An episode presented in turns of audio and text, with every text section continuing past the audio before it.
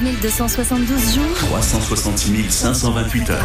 21 991 680 minutes passées dans nos studios historiques du 10 rue de la République. Le moment est arrivé. France Bleu Berry s'installe aux 2 rue de la Poste à Châteauroux. Vivez l'événement en direct. Jour J-2. C'est lundi aujourd'hui, le 12 février. Bonjour, bienvenue sur France Bleu Berry, 7h01. Et toute l'info, c'est avec vous, Evelyne Ferry. Un mot de la météo. C'est pas mal aujourd'hui. Alors certes, encore quelques nuages et quelques petites pluies ce matin, mais de belles éclaircies cet après-midi, avec des températures de saison à peu près pour euh, le réveil entre 2 et 5 degrés. C'est un mal qui touche 1% de la population française. Environ 650 000 personnes concernées par l'épilepsie et avec elles leurs proches qui doivent être vigilants au quotidien à l'occasion de la journée mondiale contre cette maladie. Rappelons qu'on n'en guérit pas encore aujourd'hui. Il existe des traitements pour diminuer les crises, mais pour les épileptiques, le quotidien est encore très compliqué. C'est le cas de cette famille que vous avez rencontrée, Michel Benoît. Maë et sa maman vivent à Béribouy dans le Cher. Maë avait trois ans quand il a fait sa première crise dans la voiture de ses parents, Karen et sa maman. C'était vraiment des petits tremblements, donc c'est pour ça que je me suis pas du tout inquiétée. Et les yeux étaient un petit peu retournés. Et il est vraiment revenu à lui normal.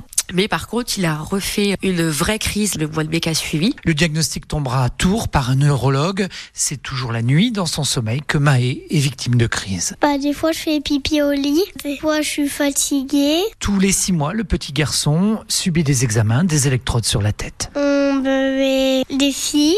Des fois, je me que ça va me faire mal. Sa maman ne dort que d'un œil. Elle a repéré un bracelet qui permettrait de donner l'alerte en cas de crise la nuit. C'est Maë qui a le bracelet, il y a la fréquence cardiaque, euh, et en fait, ça m'alerte sur mon téléphone. Donc ça, ce serait l'idéal, mais c'est 1800 euros et pas remboursé, bien évidemment. L'association Épilepsie France se tient à la disposition des familles. Charlotte Silver est la correspondante dans le Cher. S'il y a besoin d'aller auprès de la MDPH ou autre, on a de nouveaux médicaments euh, qui arrivent sur le marché. Pour nous, forcément, ça va pas assez vite. Charlotte Silver a écrit d'ailleurs une chanson sur la maladie, interprétée par un artiste de Bourges, Laura Moger. Et la crise est lointaine. Moi, je veux juste qu'on m'entende et qu'on reconnaisse ma peine. Que tout Des témoignages que vous pouvez retrouver sur FranceBleu.fr. On vous parle aussi dans un article d'une formidable avancée pour les futurs parents. Deux sages-femmes de Châteauroux proposent désormais de faire des échographies haptiques. C'est une technique où on imprime le fœtus en 3D. Ça permet aux futurs parents aveugles ou malvoyants de découvrir à quoi ressemble leur bébé en utilisant le sens du toucher. 7h03, une manif et une contre-manif. Les pros et les anti-nucléaires vont être face à face ce soir à Belleville-sur-Loire. Plusieurs élus locaux ont prévu de se rassembler pour réclamer la création de deux réacteurs supplémentaires dans cette centrale, en plus des deux déjà existants. Ils se réunissent à 18h30 dans la salle des fêtes. Les opposants se réuniront au même moment, au même endroit. Euh, mobilisation également à la veille de la publication de la carte scolaire dans le Cher. On ne connaît pour l'instant que les projections et elles sont très contestées. 19 postes d'enseignants supprimés et plusieurs dizaines de classes menacées. Parmi elles, l'école du Chauté. Une seule classe pour accueillir 16 enfants et les parents d'élèves se mobilisent pour la sauver.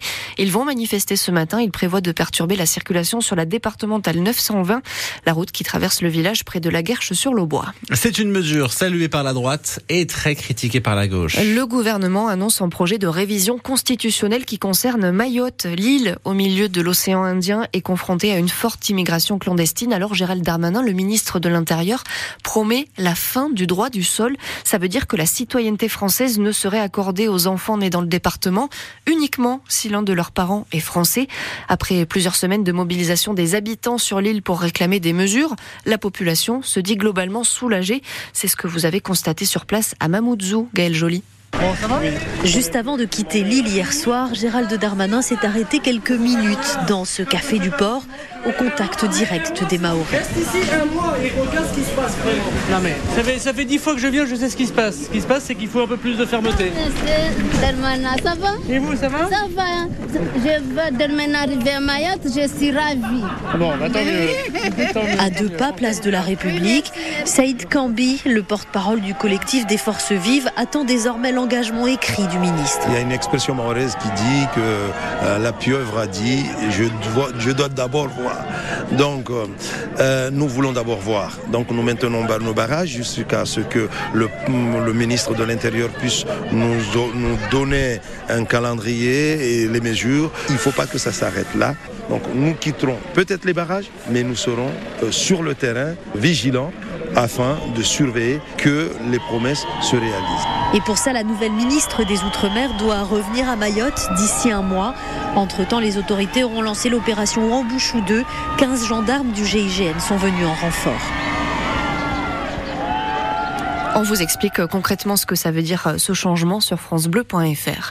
Une bagarre au couteau qui se termine devant la cour d'assises de l'Indre. Le procès démarre ce matin.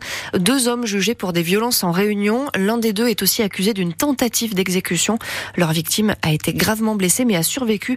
C'était à Reuilly il y a trois ans. Si vous avez été victime de la grande cyberattaque de la semaine dernière, votre mutuelle vous a sûrement prévenu. Un Français sur deux concerné par le piratage de deux gestionnaires de tiers payants. Des données ont été volées, des numéros de sécu, des dates de naissance. Si c'est votre cas, vous pouvez déposer plainte grâce à un formulaire en ligne. Il est accessible sur le site cybermalveillance du gouvernement. France Bleu Berry, il est 7h06, c'est officiel, Benjamin Gufflet reprend les rênes de la Berry Sean Foot. La reprise est validée par l'Assemblée Générale du club, c'était vendredi soir.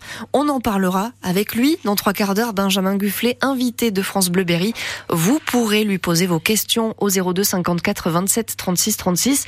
C'est vrai qu'il y a toujours pas mal d'interrogations sur l'avenir du club. Les finances inquiètent les partenaires de la Berry, notamment le maire de Châteauroux, Gilles Averrousse, qui veut travailler en toute transparence. La ville de Châteauroux, pour que les choses repartent d'un bon pied, va commanditer deux audits financiers, un sur le club et puis un sur euh, l'association puisqu'on intervient financièrement auprès de deux, donc on va utiliser notre droit de vérification comptable pour être sûr que les repreneurs, tant au club que sur l'association où le président euh, Guy Perrault a annoncé qu'il ne briguerait pas une nouvelle euh, présidence, il était démissionnaire mais il avait annoncé il y a longtemps déjà, que euh, les nouveaux puissent repartir sur des bonnes bases. Parce qu'il y avait des doutes ou pas du tout?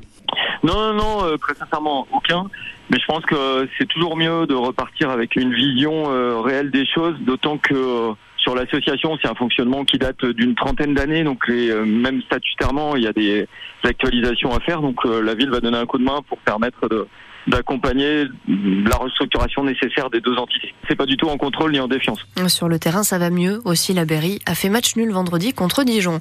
À la Coupe d'Afrique des Nations, toujours du foot, explosion de joie des supporters ivoiriens. Les éléphants, c'est le surnom de l'équipe de la Côte d'Ivoire, se sont imposés en finale face au Nigeria, deux buts à un. Et puis plus de 200 millions de téléspectateurs pour suivre le plus grand événement sportif des États-Unis, la finale du championnat de la Ligue de football américain.